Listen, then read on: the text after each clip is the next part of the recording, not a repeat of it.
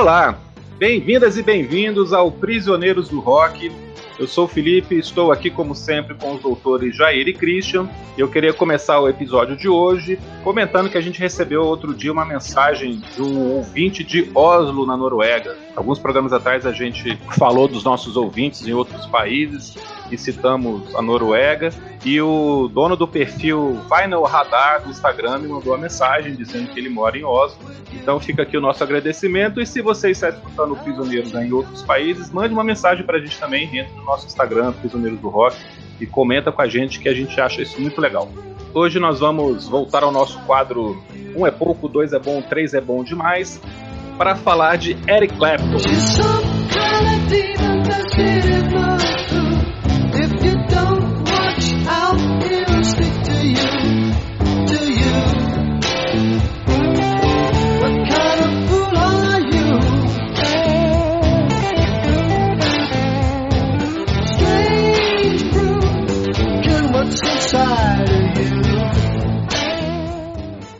Um grande artista e um ser humano que tem se tornado cada dia mais desprezível.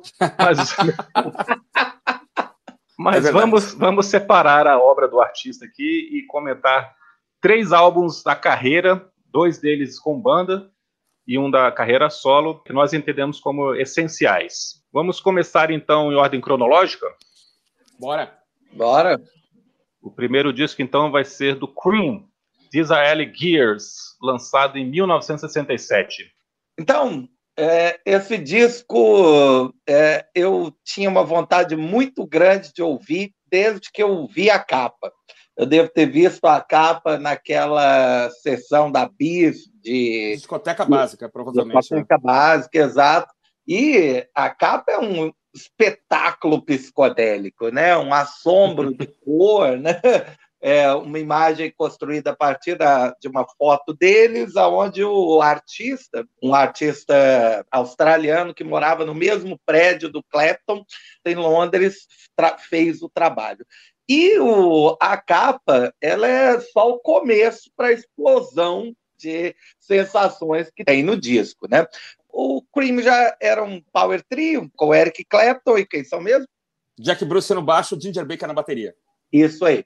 E eles já tinham lançado um disco em 66, que foi considerado meio que uma queima de largada. Assim. Era um disco que é, não estava é, muito antenado com o que estava acontecendo. Era basicamente um disco de blues, blues puro. Né? É, e na segunda, na segunda vez foi bem diferente. Nesse segundo disco do Cream, é, devido à absorção absurda de substâncias químicas, né? o disco foi muito conectado com o que estava acontecendo, apontando, inclusive, direções para outros artistas. Né? Muita gente cita esse disco como um dos melhores de todos os tempos, como uma referência suprema, e é um disco gravado assim de uma forma muito apressada, né? Eles foram gravar em Nova York, é, todo mundo, né, acho que era inglês, e os vistos já estavam perto de expirar, então eles gravaram o disco em três dias e meio. Ah, e, né, e acabaram a gravação no exato dia que o, que o visto expirou. Então, provavelmente por conta disso, não é um disco cheio daquelas jams, né, que se estendem por horas. Não, as músicas são self-contained, assim, né, são mais coesas, né, é, mais é, reduzidas e, e, compactas mesmo. Né? Não, não deu muito tempo para ficar fazendo grandes jams no estúdio. E é um disco que se afasta muito do blues. É, os sons são muito psicodélicos, as letras também, tipo Tales of Brave Ulysses, ou SWLABR, que significa She Walks Like a Bearded Rainbow, né? ou Ela anda como um arco-íris barbudo, né? algo que realmente é só movido quimicamente para pensar. Sunshine of Your Love, provavelmente a, a música com riff mais conhecido, né? É, bem clássico. World of Pain, né? também uma sonoridade bem psicodélica. Dance the Night Away, que tem um violão de 12 cordas muito bonito. Apesar disso, tem um ou outro blues, né? Outside Woman Blues, Take ah. It Back, né? mas não são as músicas que, para mim, se destacam mais. É um disco onde todo mundo canta, né? Assim, porque no primeiro disco Bruce, né, cantava a maioria das músicas. Nesse tem tem muita música, né, onde é o Clapton canta, como a música que abre o disco, né, Strange Brew, é, Outside Woman Blues, mas até o Baker, né? Ele, ele canta também Blue Condition, e os três cantam em Mother's Lament, né? É, o lamento materno, né? Digamos assim. É, é um disco muito agradável para mim é, de ouvir, embora o som psicodélico em geral seja marcado por guitarras muito estridentes, eu não acho que é o caso, é um som muito limpo, especialmente nessas versões que já foram remasterizadas, né? Eu, mas é, com essas remasterizações o som fica muito limpo, muito bonito de ouvir, dá para perceber assim por que, que o Clapton ganhou o apelido de Deus, né, nessa época. Toca monstruosamente bem.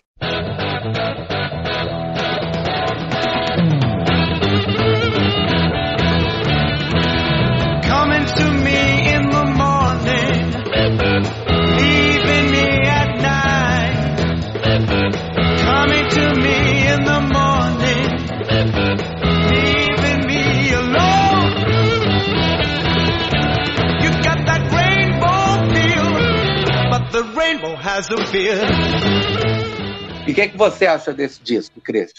Só corroborar com o Felipe a, a separação aí entre negacionismo e, e anticiência e obra musical, né? A gente está vivendo esse momento, acho que toda família tem alguém, tem um Eric Clapton hoje, né? Assim, alguém que é um cara muito legal, que a gente reputa uma pessoa inteligente, mas que só tem falado bobagem nos últimos tempos, né? A gente tem passado por isso, é uma doença, acho, é uma síndrome né, só pode ser, vai ser estudado no futuro, sei lá, uma síndrome pandêmica, alguma coisa assim. Não, a pessoa foi acometida de um mal súbito aqui, movido por péssimas escolhas da internet ou por estar é, tá isolado. Mas a obra do cara é de uma qualidade incontestável, por isso que estamos aqui, não para falar mal dele, né? Mas para falar o que ele fez é, de bom, né, de positivo, né? E esse disco, é, o Jair falou uma coisa muito interessante agora no começo, que eu acho legal a gente destacar, quando ele deixa os Yardbirds, né? O Eric Clapton, né, passou por uma série de bandas aí até ter a carreira solo, uma série de bandas interminável. É até difícil acompanhar, né? Yardbirds, é, John Mayer, Blues Breakers, é, Blind Faith e, e, e, Cream e Delaney Boone. Ele queria entrar na The Band, né? Na, na, no, na biografia ele fala que ele, ele ouviu lá o Music from Big Pink, que é um disco que a gente tem que falar dele um dia aqui, da The Band, e ele falou: Nossa, eu quero entrar nessa banda, cara. Essa banda é demais. Assim, ele foi numa, num ensaio da The Band lá e ele falou que os caras estavam tão alinhados assim que ele não teve coragem de pedir, mas ele ia pedir para o Rob Robertson para entrar na banda. Ele, ele, sempre teve essa coisa de querer estar numa banda, de querer não aparecer, né, de querer ficar em segundo plano. É, de colocar os caras na frente dele, né, dele ser apenas um músico de apoio. E ele deixou os Yardbirds porque os Yardbirds deixaram de fazer blues puro. O Jair falou, usou um termo muito bacana, blues puro, né? Os Yardbirds lá com o, que é uma banda pela qual passou o Jeff Beck, passou o Jimmy Page, uma época eles faziam só blues puro. Aí quando eles gravaram é For Your Love, quando For, Your Love, For Your Love, o Clapton falou: "Ah, não, não, não, aqui vocês querem, vocês querem virar uma banda pop? Não, não, então vou embora". Ele saiu da banda e foi tocar com John Mayall é, and the Blues Breakers, que era uma banda, um grupo de blues puro, né?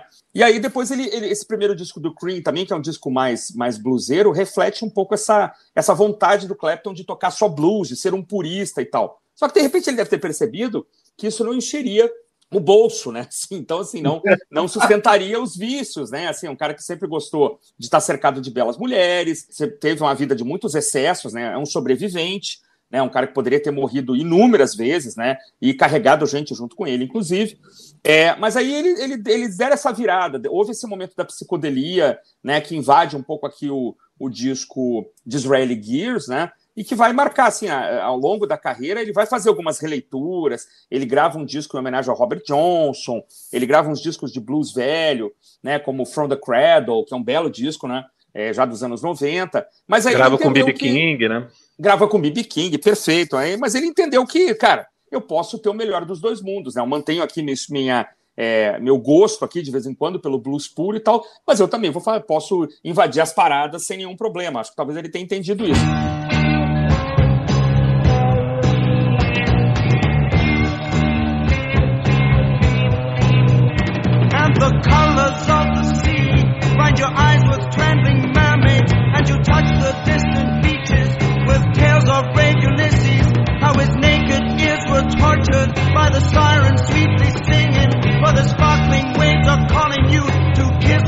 É, e o Queen é uma banda muito interessante, que ele, ele, é, um, ele é, um, é uma banda pioneira, junto com outras, claro, em vários aspectos. Primeiro, o aspecto do power trio, né? Então, é, é junto com o Jimi Hendrix Experience, me parece, é, ao surgimento aqui, a V0, do power trio, né? Da banda formada apenas por três caras e, e se ficar espaços em aberto não tem problema. Se bem que o produtor aqui é, enfiou muita coisa, tem, tem uma série de overdubs nesse disco. Mas o power trio aqui é, uma, é um exercício de, de excelência musical, né? Você conseguir manter a música funcionando bem com uma guitarra, um baixo e uma bateria, isso é muito legal. E a banda era isso, né? Assim, uma banda, um super grupo, né? Que é uma outra coisa aqui que surge nessa época também. É, talvez o Queen seja o primeiro supergrupo, né? Eu acho engraçada essa história de chamar o Queen de supergrupo, né? Porque só porque as pessoas estavam em outros grupos anteriormente ele vira supergrupo. Tudo bem, os três eram muito é, famosos já eram, na cena já eram Londrina e é. tal. É Mas isso, é. a ideia de supergrupo são pessoas que estão em outros grupos e montam, né? É verdade. Ou já estouraram muito com o grupo, depois montam. Essa coisa de é. E supergrupo eu acho muito engraçado. É, tem uma forçação de barra, ou talvez um segundo conceito de supergrupo, que é o grupo formado por músicos que têm uma alta excelência musical. Talvez seja isso também. É, né? assim, pode, pode ser, ser, também. É, assim, não, não que os caras já eram muito famosos. E... Ou esses projetos aí, como Audioslave, né? Ou coisa parecida lá, o É, mas, pô, o Eric Clapton né? tinha 20 anos, cara.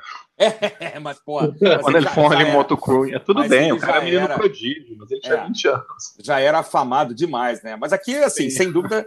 Sem dúvida, a gente tem três grandes músicos, né, cara? O Jack Bruce é um ótimo baixista, bom cantor, acho até. É, tem uma voz é, meio, meio mais aguda que a do Clapton, então eles fazem uma, um contraponto muito legal, né? Em músicas em que eles cantam juntos. É, acho que Sunshine of Love é o melhor exemplo, né? E o Ginger Baker é um estupendo baterista, né, cara? Um cara que depois também teve uma carreira grande, assim, posterior. É lembrar que o Bruce e o Baker já morreram, né, recentemente, nos últimos 10 anos. Então, músicos de muita qualidade, assim, né? E que ao longo da carreira é, curta do Cream foram se perdendo. Entra um novo conceito, o conceito de jam band também, né? Uh, aqui, tal qual o Grateful Dead, tal qual sei lá, os Doobie Brothers, né? Doobie Brothers, os Sim. Brothers, desculpa, desculpa, os Allman Brothers, né? E o, e o Grateful Dead, aquelas bandas, a música tinha três minutos, mas ao vivo ela tinha 32. Né, então os caras foram se perdendo um pouco nessa coisa da jam, né? Foi o que acabou com a banda, segundo muitos aqui, né? Os caras iam para o show ao vivo é, cada um comprando amplificadores cada vez mais potentes, que era uma, era uma realidade da época também, e os caras querendo se matar. Então, assim, a guitarra querendo engolir o baixo, o baixo querendo matar a bateria, a bateria querendo matar a guitarra, e aí foi ficando insuportável até para eles, assim, conviver dentro dessa, dessa dinâmica de disputa interna, né? E quando é um trio, cara, eu imagino que uma banda de 12 pessoas, você se afasta de um fica perto do outro, né? Então, ah, vou ficar mais amigo do saxofonista esse mês, porque eu não aguento mais o guitarrista, né? Mas com três caras, né, meu? Não tem como, assim, o pau começa a quebrar, é, é como The Police, né? A pancadaria generalizada, um pulo em cima do outro e o pau quebra. Mas, enquanto a banda existiu, esse verdadeiro cometa, né? É, ela gravou, eles gravaram esse belo disco, né, cara? Então, o Disraeli é um, é um disco muito bacana, tem músicas muito legais aqui, Strange Brew, Sunshine for Love, são as mais conhecidas, né? Tales of Brave Ulysses, que para mim é uma irmãzinha de Sunshine for Love, né? É, todas elas têm uma escala descendente, né?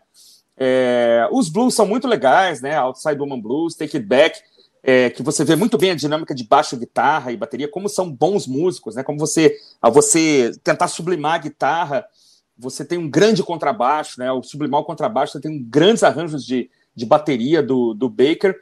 Né? Acho que o, o ponto fraco é Mother's Lament, que é uma piada, né? uma brincadeira, é uma música tradicional, que os caras devem ter ouvido na infância, com uma letra trágica, horrorosa, né? de uma mãe que perde o filho. Mas o resto do disco é realmente, como falou o Jair, muito agradável, muito bacana, muito bem tocado. Mas aqui, esse, esse momento aqui ficou encapsulado no tempo, aqui como talvez o grande trabalho é, do grupo. É, dá bem a medida e mostra bem aqui o cara, o Clapton se firmando, né? Tá assim, tentando se firmar. Ele ainda vai é, tentar se esconder muitas vezes, como a gente vai ver aqui ainda hoje, mas aqui ele está tentando, né? Assim, ele aparece já mais como protagonista, é, coisa que não acontecia nos grupos anteriores que ele teve.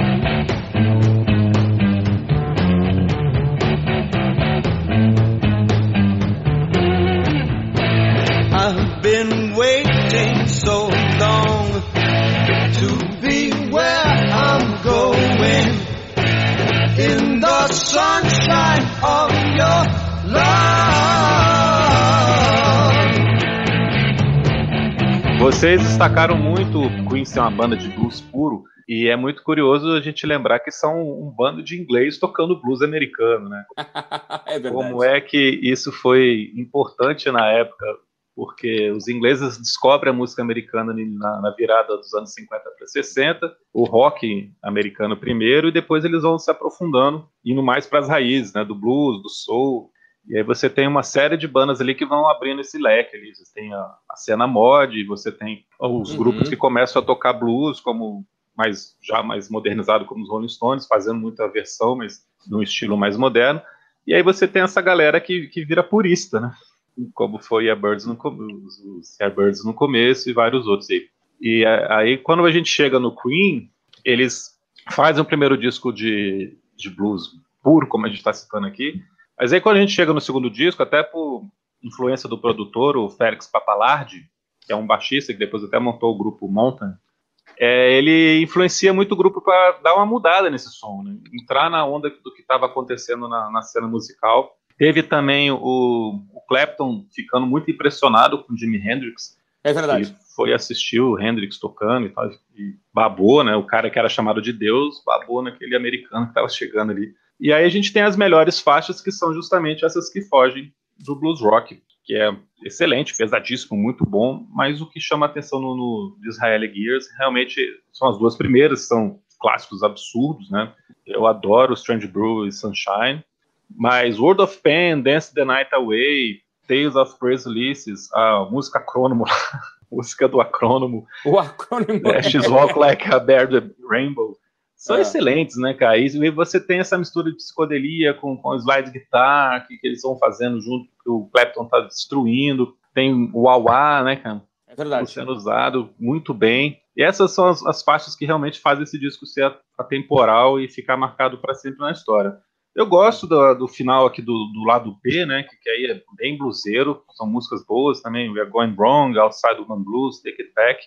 Uhum. Também são músicas muito legais, mas não se comparam com essas anteriores. Eu é. acho que a, o ponto fraco do disco aqui, que fica um pouquinho abaixo, é Blue Condition, que é do, do baterista, do Ginger Baker, que ele canta, inclusive, né? Mas de resto, cara, principalmente o, o lado A e a X-Walk Like a Rainbow são espetaculares e tem essa escodelia. E Tales of Braze Ulysses também. Né? Tales of Braze Ulysses também me lembra Sunshine. É, um sem pouco, dúvida. Mas eu acho que ela tem uma coisa pré-progressivo também, né? Tem, na com construção certeza. da música, que é muito legal. Com certeza. E eu acho que o fato de ter sido gravado em quatro, em quatro dias apenas fez com que o disco tivesse um, uma falta de produção mais refinada. Se fosse um disco gravado em um período maior, ele poderia ter ganhado mais cores ali, mais camadas. Eu acho que a gravação não é tão boa assim de qualidade técnica. Tudo bem, hoje a gente tem coisas remasterizadas e tudo mais, mas eu escutei essas músicas pela primeira vez há muito tempo, quando era ainda as primeiras versões de CD. Uhum. É uma gravação meio abafada, né?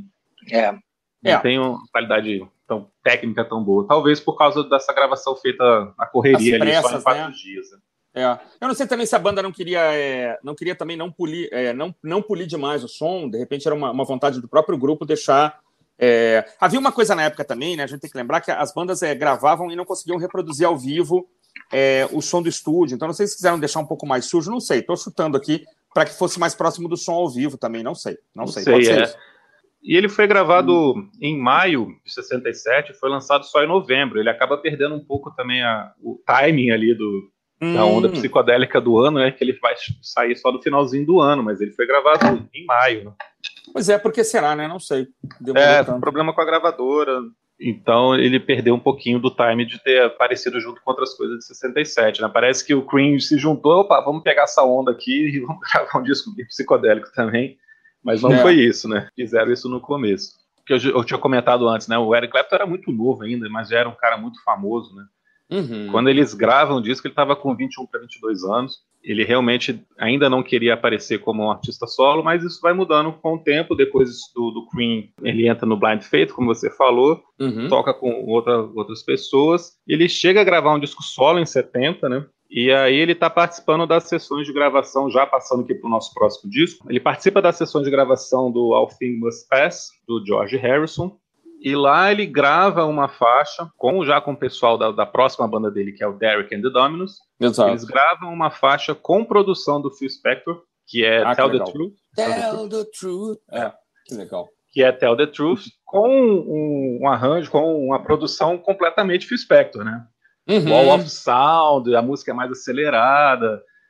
Vocês já escutaram essa versão? Não, nunca, nunca, nunca. Acho que não. Pô, vou, vou vou colocar aqui um trechinho.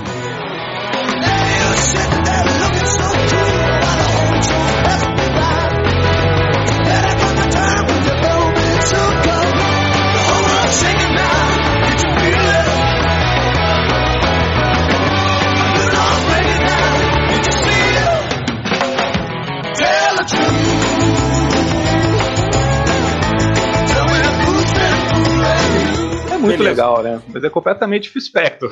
Não tem Sim. muito a ver com o som do Clapton, nem com o som da- do Derek The Dominos que apareceria depois. E aí eles resolvem se juntar e gravar. E aí eles colocaram esse nome Derek and the Dominos, que é curioso, né? Porque não tem nenhum Derek na banda. Mas diz a lenda que o Eric Clapton tinha o apelido de Del, e seria Del and the Dominos, mas ele chegou a tocar com o Delaney Brennan num, Isso. num certo período, e aí poderia ser confundido, né? Então eles mudaram para Derek. É, tinha, dizem só rapidinho que a, a gravadora na época colocava, colocava uns, uns pôsteres assim, tipo, olha, Derek is Eric. né, para o pessoal saber que era o Eric Clapton, né? Não tem nenhum lugar que a Legal. gravadora fez uma campanha Derek is Eric, para o pessoal saber que era ele que estava no, no grupo. Muito legal. E aqui a gente tem um disco que tem um certo conceito que passeia pelas faixas, que é a história de amor não correspondido até então do Eric Clapton pela Pat Boyd, esposa do George Harrison. Essa história é muito famosa. Essa história é famosa. E o Eric Clapton então compõe as músicas desse disco baseado nessa nesse amor não correspondido, nela ter dado o pé na bunda dele. E tem a história também de que ele leu um poema árabe que a personagem feminina chama Leila, né? Hum, E que foi a partir disso, a partir da música Leila, que todo o álbum é composto. Até por isso o, o disco do Derek and the Dominos chama Leila and Other Assorted Love Songs. Totalmente baseado nessa história de amor aí. É, porque é bom E lembrar aí- o seguinte, só, só uma coisa, Felipe, que é- esse pé na bunda é interessante, porque enquanto a Pat Boyd ainda estava casada com o George Harrison, parece que houve uma, uma festa, sei lá, alguma coisa na casa do George, e o Clapton, totalmente embriagado, foi se declarar para ela, pegou ela num canto e falou, olha, cara, eu te amo e tal, e ela falou, não, você tá louco, eu sou casada e tal, e ela deu um pé, então ele tomou um pé na bunda real, assim, ele foi, o cara foi se declarar para mulher, mulher de um Beatle, quem cantaria a mulher de um Beatle, né, cara, não sei, o do Eric Clapton fez isso, você teria coragem de passar uma cantada na esposa do George? Pois é, o Eric Clapton fez isso, deu uma cantada na, na, na Pet Boyd e tomou um não. Bom, é um disco duplo com 14 músicas, com nove compostas pela banda e com cinco covers. Todas essas nove faixas que eles fizeram passeiam por essa história de pé na bunda, né, de paixões não correspondidas. Algumas, inclusive, com, com trechos bem explícitos assim do que, que ele está falando, né? Tipo, ele diz: e se for um pecado amar a mulher de outro homem, então eu vou continuar sendo um pecador. É, você me quer ver rastejando atrás de você pelo chão, te pedindo para voltar. Coisas bem explícitas, assim. Hum, legal. Musicalmente, é um disco mais tradicional do que o disco do Cream, do que o de Israel, que flertou com a psicodelia ali, que foi mais inovador. Uhum. Mas é um conjunto de canções espetacular, cara. Eu acho esse disco muito bonito. E, ó, é um disco duplo, mas é o que eu não transformaria em simples. eu ia falar isso, eu ia falar isso. Ele funciona muito bem com 14 faixas aqui, não tem gordura, todas as músicas são muito boas. Eu acho que principalmente o, o primeiro disco que é perfeito, cara. O lado A, I Look Away, Battle Bottle Blues, Ah. Hell Bottle Perfeito. Blues, Keep Perfeito. On Growing e Nobody Knows You When You Are Down and Out. É espetacular. É. É, apesar dessa história de ser um disco de pé na bunda, não são não é um disco melancólico, tem algumas faixas, né, Bell Bottle Blues, I'm Yours, que são mais para baixo, mas cara, tem músicas super energéticas, como o Jair gosta de falar, É. que é impossível você ficar parado. Keep on Growing é fantástica. Any Day, eu acho que é uma música assim, para você escutar domingo de manhã para começar bem seu dia, cara. É uma música que te joga para cima, assim, um refrão muito, muito forte. É, Why Does Love You Got to Be So Sad também, muito porrada, né? Uma É pancadaria. verdade. É verdade. Muito acelerada. E destaque também para ótima cover de Little Wing do Jimi Hendrix. Uhum. Que eles fizeram aqui um pouco mais lenta, mas muito bonita, muito bem tocada, né? E mais bem cantada. E, assim, e, e, gravada dias depois da, da morte do Jimi Hendrix, né? O Clapton ficou muito triste com a morte do Hendrix e assim, questão de George, sei lá, uma semana, eu diria que depois, eles estavam no estúdio gravando. É, não, acho que não estava prevista essa cover e, e, eles enfiaram aí no, no, no, disco essa cover de Little Wing. Foi uma homenagem, né? E mais bem cantada, né?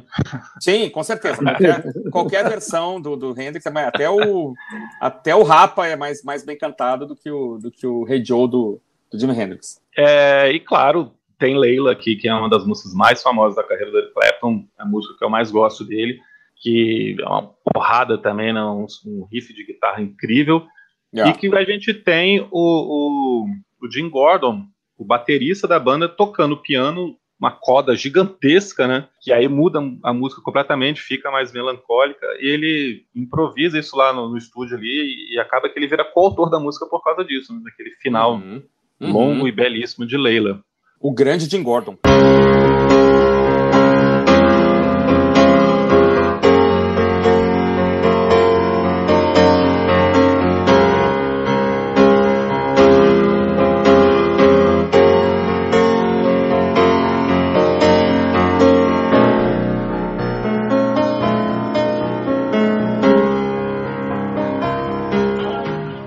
Como eu sempre gosto de frisar sobre esses caras, disco movido a álcool e drogas. O próprio tecladista, o Bob Whitlock, falou que é, o resumo da gravação era cocaína, heroína e Johnny Walker.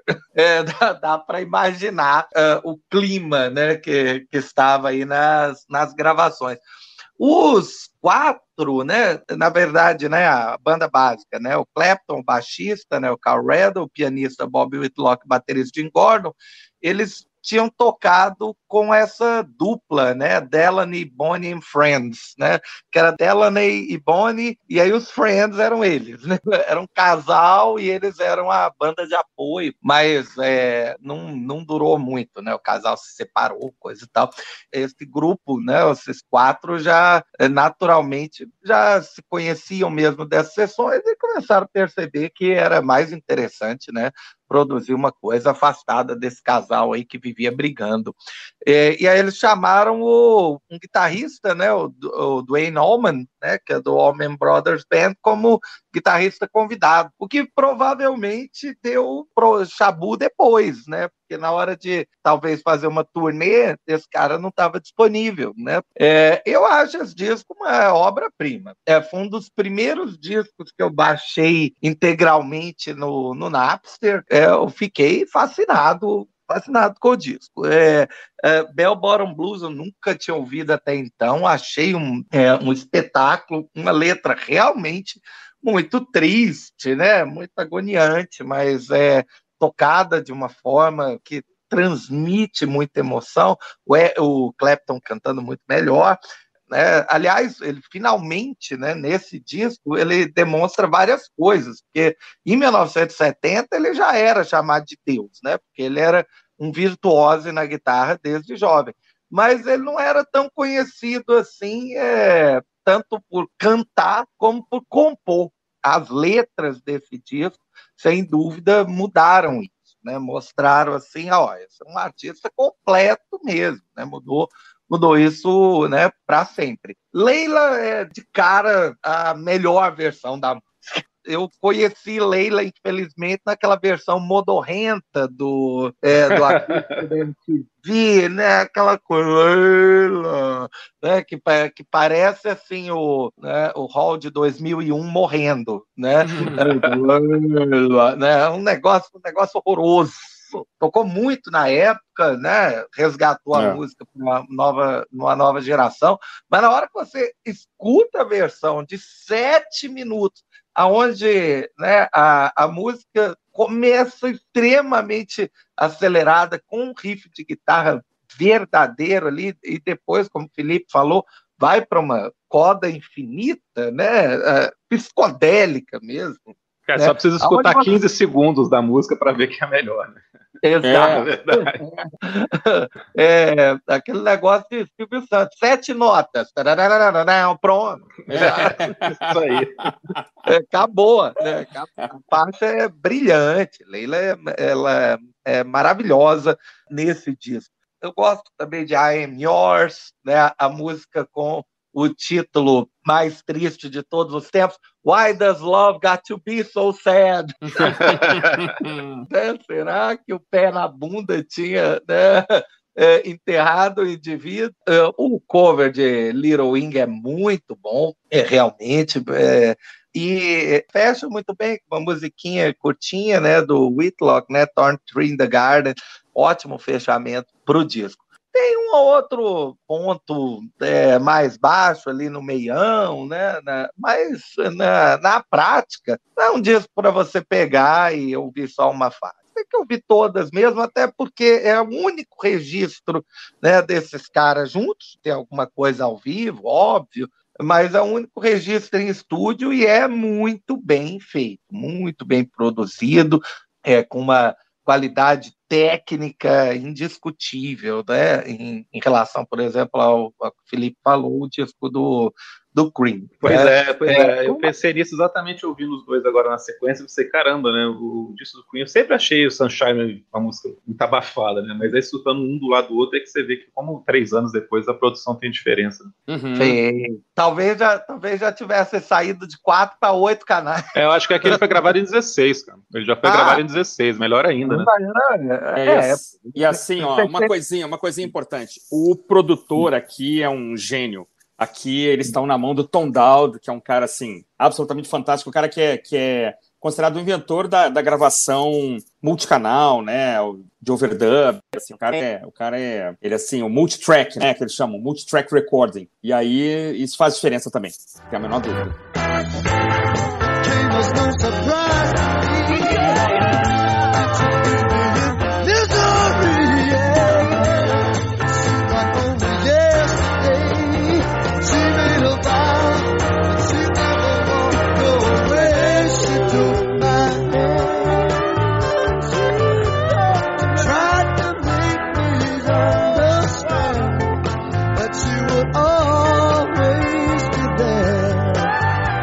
Mas o que, eu, o que eu queria falar aqui, então, é o seguinte, meus amigos. Eu queria. Primeiro, eu ia fazer essa piada, né? Que o, que o disco Leila é um disco duplo que desafia fortemente aquelas pessoas que acham que disco duplo sempre é um exagero, né? E o Felipe já deu a resposta, então, né?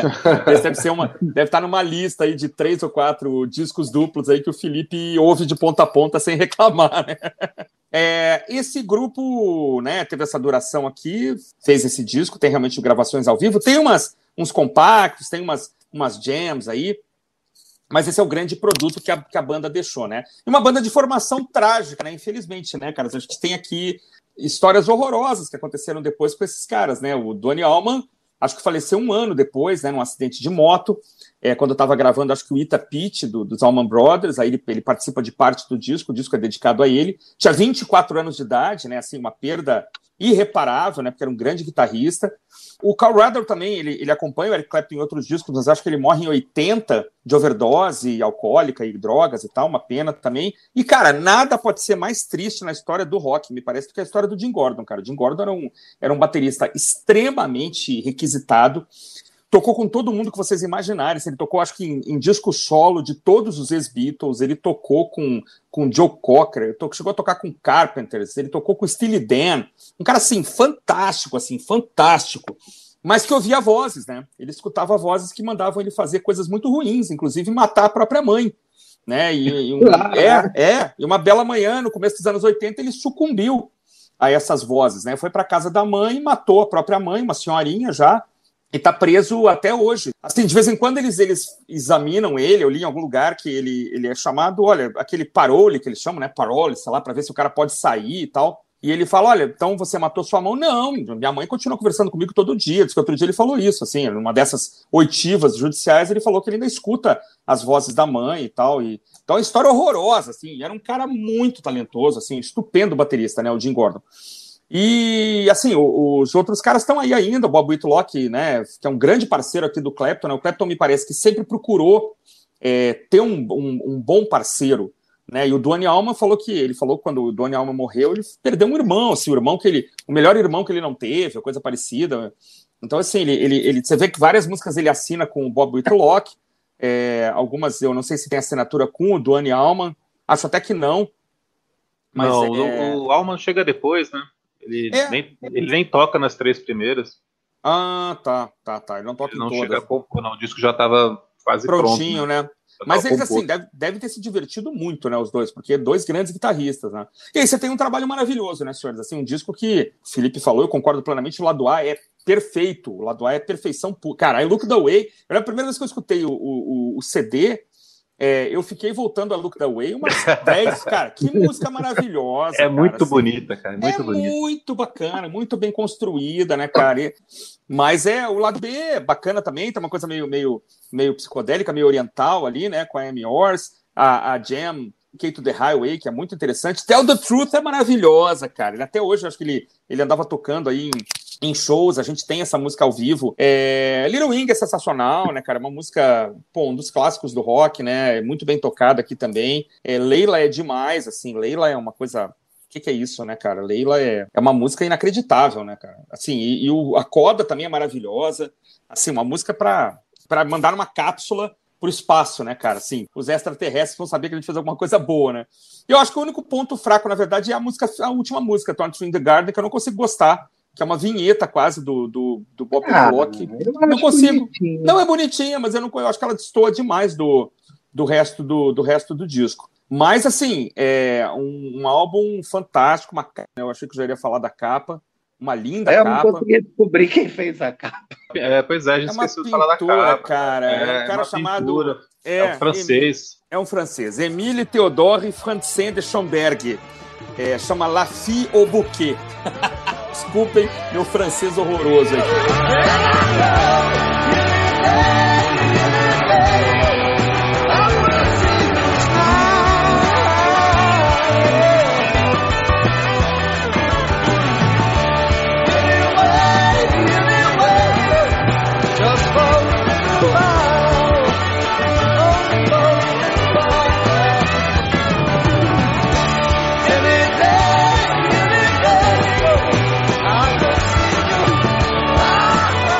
Uma banda que poderia continuar, né? Mas infelizmente o Eric Clapton também entrou, vai entrar aqui numa fase pesada aqui, né? Tanto que o, o próximo é, trabalho dele é, o, é, um disco solo de 74, eu acho, ou 73, sei lá, ele vai, ele vai entrar numa baixa feia aqui, né? E aí por isso que o grupo não continua, o Donny Alman morre, enfim, aí é, é, é, não, não tem como. Deixa eu fazer uma correção aqui então, porque Diga eu falei lá. da inspiração para o disco, para Leila, era de um poeta árabe, mas ele é persa, hum. é Nizami Ganjavi. E Exame. o nome do poema é Leila e Majnun. Ah, é a ah, história tá. do, do, casal, é a história trágica de um casal também que não dá certo. Mas ele é um poeta persa, então é uma ofensa você chamar um persa de árabe. Né? É, com certeza. Então, não, ele, ele fazer essa correção como, aqui. Ele aparece como coautor de uma faixa, inclusive, né? Embora Exatamente, um poeta, I'm É. é, embora seja um poeta do século XII, ele aparece como coautor de uma. É, ele pega o, o, o Eric Clapton pega o poema para um trechinho do poema para fazer essa música, né? Pra você influenciar por essa música e coloca ele como autor. Beleza. Ah, e uma outra eu coisa que eu lembrei também. Ah. Esse disco foi lançado no Brasil na época, nos anos 70, numa edição hum. simples. Ele era um disco simples, não duplo. Ah, cara. E aí, como o disco chama Leila, eles colocaram o segundo disco, que é onde tem Leila. A edição brasileira dos anos 70 só tem os lados C e D. Nossa, cara, Olha que absurdo, cara. Que horror, cara. Que horror. E aí perde todo o filé mignon do disco lá, que é o primeiro disco, né?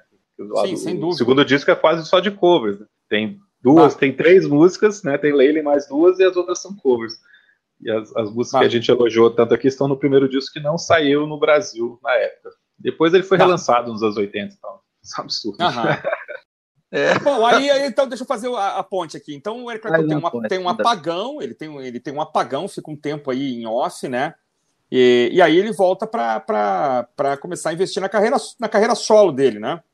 É, e aí eu acho que ele grava um bom disco, cara, em 74, que é o 461 Ocean Boulevard, né? Que é o disco que tem a Shot Sheriff, a versão da Shot ah, Sheriff do, do Bob Marley É um bom disco, um disco muito bacana, que eu acho que é seguido de dois discos mais irregulares, em 75 e 76, e o nosso terceiro disco da nossa série Um é pouco, dois é bom, três é bom demais, é o disco Slow Hand, de 1977, que nós temos na capa o Sr. Clapton fazendo um singelo sol maior na guitarra, né? um acordezinho simplório que a gente aprende na primeira aula de, de violão. Né? De novo, aquela ideia de não aparecer, de não mostrar a cara, de a, botar a música em primeiro lugar. Vi uma entrevista dele uma vez que tocar guitarra é um ótimo álibi, você esconde todo o seu lado babaca. Né? É, parece que as, as, declarações mais recentes dele têm provado, talvez, que ele esteja virando um senhor meio babaca, mas enfim, tá melhor que a guitarra esteja na frente mesmo. Eu não, não o culpo, ele está com uma série de problemas de saúde. Tá, eu acho que ele nunca se recuperou da perda do, da perda do filho, né? Enfim, um filho que morreu tragicamente. Casou de novo, tem três meninas aí lindas que estão na, na, na adolescência. E aí, estamos em 77, o estouro do punk, né? O apogeu do punk, o ocaso do progressivo. E Eric Clapton não tá nem aí nem pro punk, nem pro progressivo. Ele grava o seu Slow Hand, que abre com cocaine.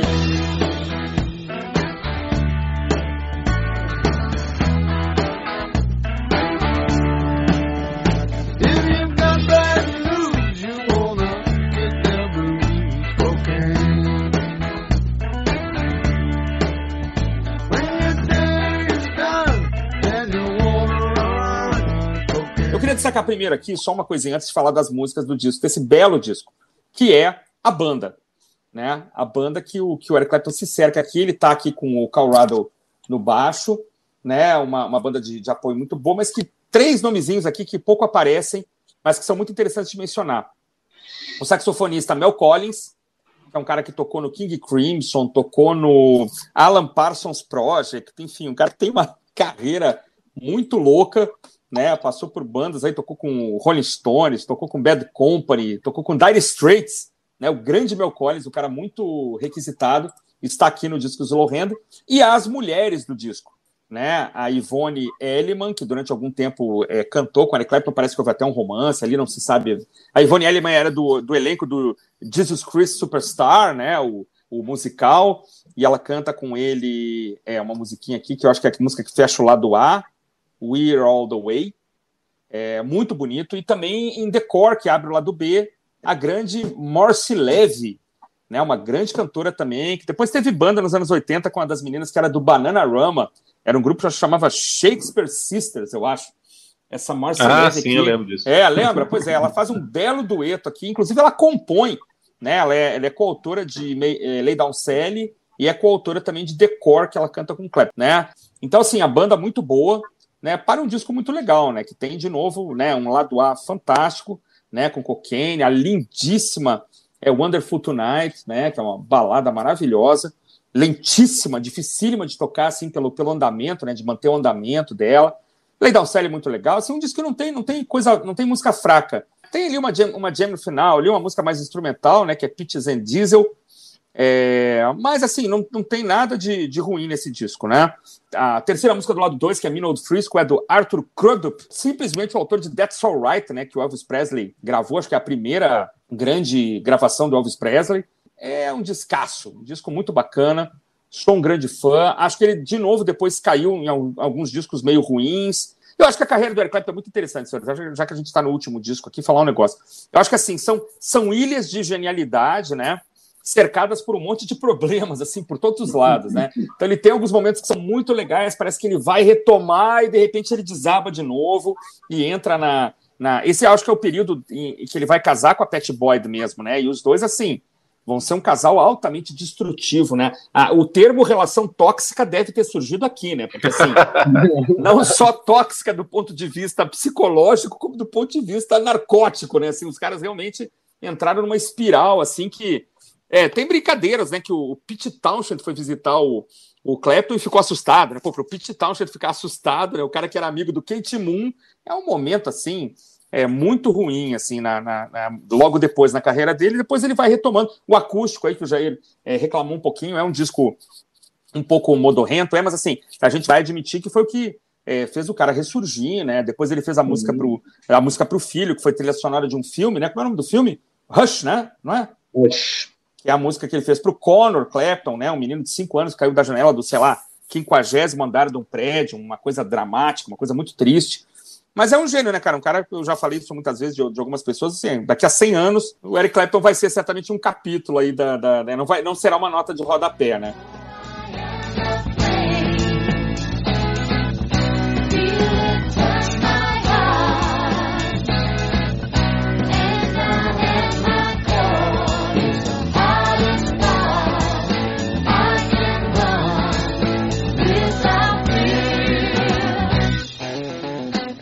É assim, é o disco das músicas que em geral você conhece do Eric Clapton, né? Tirando Layla e Tears in Heaven, é, provavelmente é, as três primeiras faixas são aquelas que você ouve, ah, tá, isso é Eric Clapton, né?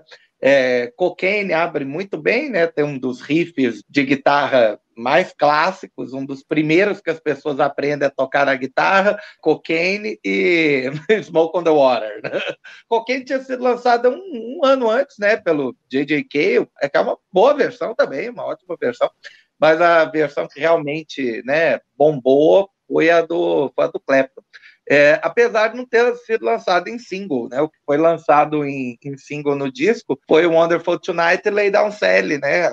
E a razão é porque né, Cocaine é uma música, como direi, controversa, né? Polêmica. É, porque a música é, na verdade, anti-drogas, mas, pô, pelo amor de Deus, né? É, o, refrão o refrão é cocaine, né? gritado a, em plenos pulmões. Então é, é, muito difícil. O próprio Eric Clapton né, não tocou cocaine durante um bom tempo nos shows, por não considerar que a música fosse entendida pela plateia como uma música de protesto às drogas. Né? Jair, é... até, até, até, lembrando que mais, mais recentemente, nos últimos, últimas apresentações dos últimos 10, 15 anos, ele cantava, ele inseriu né, uma, um outro, uma outra coisa, né? Ele cantava é, She Don't Like, She Don't Like Cocaine, aí ele cantava, fazia o riff de guitarra, né? Tanarana, tanto, ele cantava That Dirty Cocaine, para ficar mais claro que que né, era uma coisa suja e tal. Então ele, ele botava as meninas para cantar junto com ele, as vocais de apoio.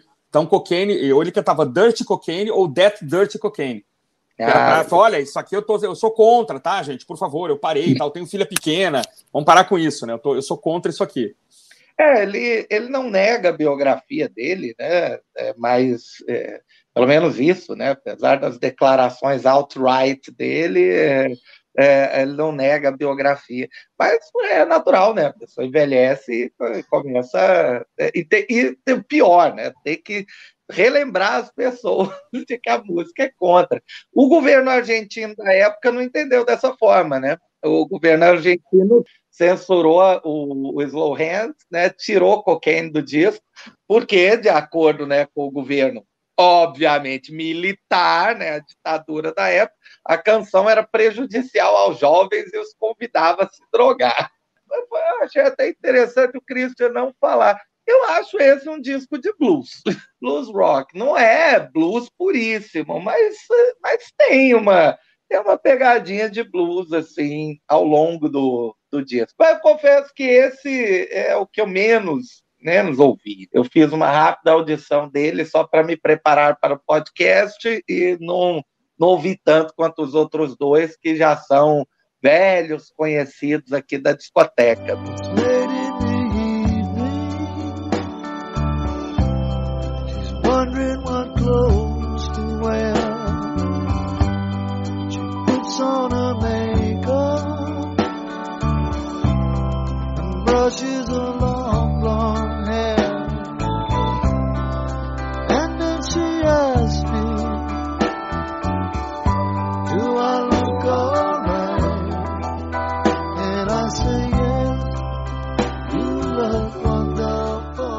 Bom, vocês já esgotaram o assunto sobre cocaine, né? É exatamente isso mesmo. O J.J. Cale agradece muito ao Eric Clapton pela versão, porque com certeza ganhou dinheiro com isso, com ela. com certeza. E, e, logo em seguida vem Wonderful Tonight, que é uma música que o, Eric Clapton mais uma vez compôs para Patty Boyd. Só que agora, depois da, como o Christian falou, ele se autoexila aí por quatro anos, né? Ele estava absurdamente viciado cocaína, heroína, então ele se afasta do, da cena musical por, por, esse período, volta só em 74, e quando ele volta em 74, ele volta atrás dela também, né? Uhum. Mas dessa vez, dessa vez dá certo. Nessa época que ele grava esse disco, eles estavam namorando. É. e aí ele faz essa belíssima homenagem à sua musa em Wonderful Tonight, que parece que é uma história verídica, né? A letra descreve uma coisa que realmente aconteceu. Ele estava esperando ela se arrumar mesmo para eles irem numa festa, que era até com Paul McCartney a festa. Faz um meio que uma crônica aqui do, do, daquela noite nessa música que eu gosto muito, acho muito bonita. Né? Muito bonito. Perry Boyd, que, cara, é uma mulher que merece uma estátua do, do, do Hall da Fama do Rock and Roll, né? Porque ela, com certeza, pelo menos inspirou Something dos Beatles, Leila e Wonderful Tonight, no mínimo, né? Fora outras é. aí que estão indiretamente ligados a ela, né? Que o George Harrison e o Eric Clapton compuseram. Né? E aí, né, cara, o Eric Clapton aqui é apaixonado, namorando, esse caso dois anos depois, mas o casamento foi uma, um desastre, como o Christian falou. E é engraçado, né? O cara passou a vida atrás da mulher quando casa. É. É a vida, né? É, é, é, é, uma história inédita. Nunca vi. É, só aconteceu com ele. E aí prosseguimos com o restante do disco, que eu acho que é um disco de country, cara. Pra mim tem a influência de country rock aqui claríssima nas músicas, nos arranjos, na sonoridade. Um country rock meio pop, assim, muito bem tocado, né? Muito bem produzido como o Christian falou, a banda é excelente, eu, eu gosto muito das músicas. E ele navega assim em águas calmas, né? Não tem pontos baixos nem pontos muito altos. Destacaria The Core, que abre o lado B, que é uma faixa mais longa do disco, muito bonito o dueto, né, com a Marcy Dev. Sim. Eu gosto bastante, mas de resto eu acho que é um disco de country que ele quis fugir um pouco da sonoridade aqui, fazer um negócio diferente. Um disco que foi muito bem sucedido comercialmente, né? Principalmente uhum. pelos singles. Lay Down Sally também a música ficou muito famosa. Mas eu tô com o Jair, cara. É um disco que eu gosto bastante, mas que não, não, não me surpreende e nem me cativa tanto como os dois anteriores que a gente comentou aqui.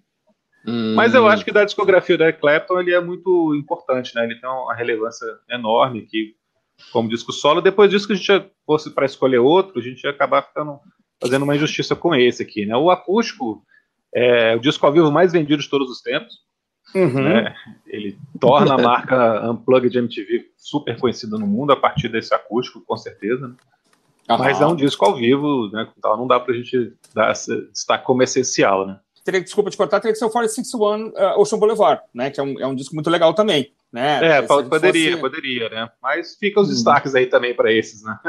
Ah, é, é, menção honrosa, né? Menções honrosas aí. É, e aqui a gente tem de novo, assim, um, é um grande produtor, né? O Glenn Jones, que trabalhou com Rolling Stones, The Who, Led Zeppelin, né? Beatles, assim, o cara foi engenheiro de som dos Beatles, então também isso faz uma diferença danada, né?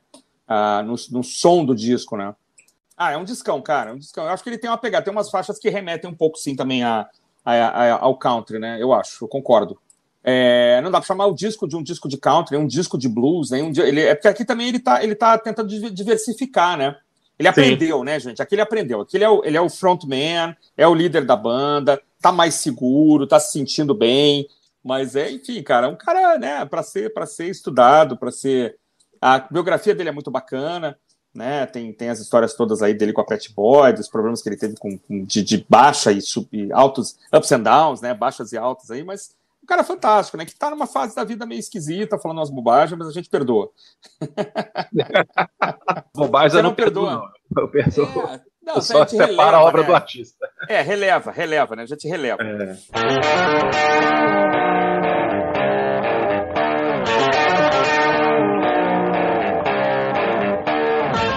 esse foi o nosso, nosso episódio então sobre o grande Eric Clapton. O nosso Um é pouco, dois é bom, três é bom demais. Falamos é, de três discos que a gente considera fundamentais né, para o ouvinte de rock, para quem gosta de rock.